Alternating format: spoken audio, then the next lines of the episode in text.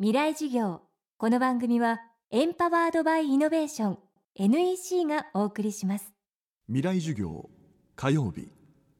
チャプター未来事業。今週の講師は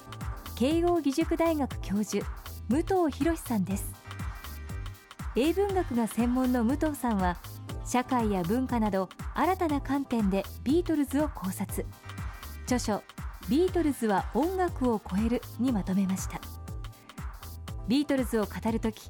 イギリスのユーモアやお笑いのエッセンスは欠かせないと武藤さんは言います。未来授業2時間目。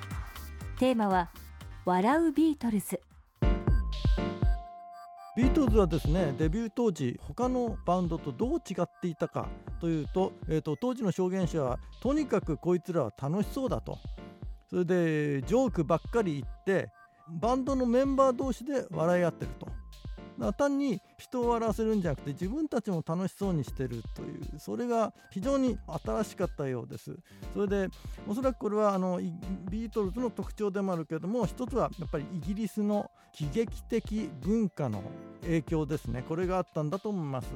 えー、ジョン・レノンはですね19世紀のルイス・キャロル。不思議の国のアリスとか鏡の国のアリス。こういうところにあるノンセンスというかお笑いが大好きでした。そして1950年代ですねビートルズのメンバーが10代の頃にこのイギリスのお笑いの精神が本やラジオ放送やいろんなところでブームを迎えます。一つは暴力女学園ものというのがあって聖トリニアン女学園というんですけれどもこれをまあ先生をなんか縛り首にしちゃうみたいなそんな絵のついた爆発する女学生の、えーと、生命力みたいなお話が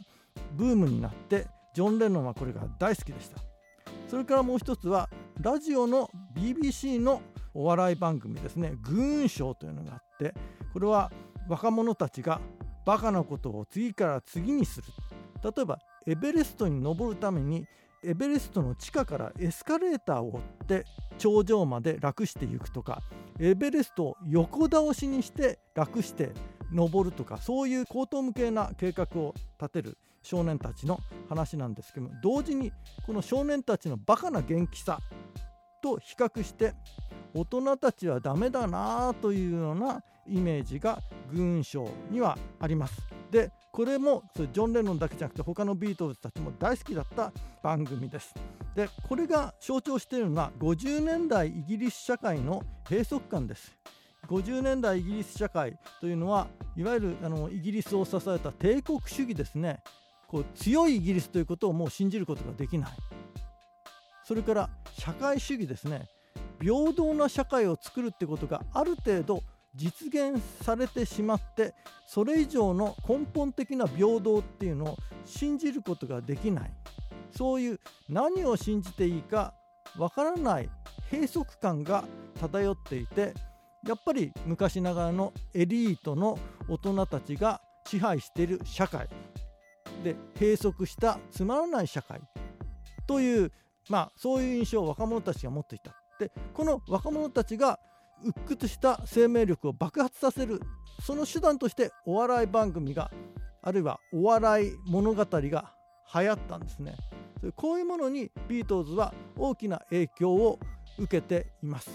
でビートルズのプロデューサーだったジョージ・マーティンというのはこの「グーンショー」であるとかこういうお笑い番組のプロデューサーでもあって、えーと、有名な話としてジョージ・マーティンがビートルズの音楽を録音して「君たちこれどっか気に入らないとこがある?」って聞くとジョージ・ハリスンが「あんたのネクタイが気に入らねえな」